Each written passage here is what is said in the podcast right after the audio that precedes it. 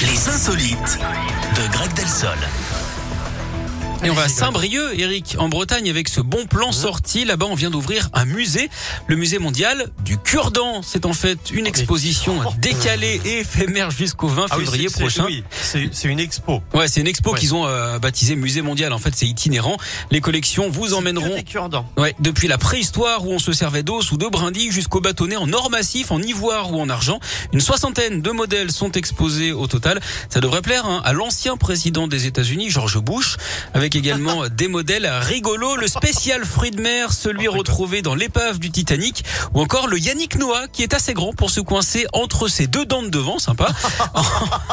Il a les dents du bonheur. c'est qu'on a des oui, c'est apparadis, mignon en pour plus, ça, c'est oui. joli. En parlant de cure Eric, est-ce que vous savez qui est le chanteur préféré des dentistes Alors attendez, bougez pas. Le chanteur préféré des On artistes, l'adore en ce moment sur Radioscoop. Euh, fraise, euh, non, il y a pas. Euh, je, euh, dans, je ne sais pas. Carrie Styles. Oh, c'est tiré par les cheveux. oh, c'est tiré par les cheveux. Grave. Écoutez, C'est une vanne de fin de semaine.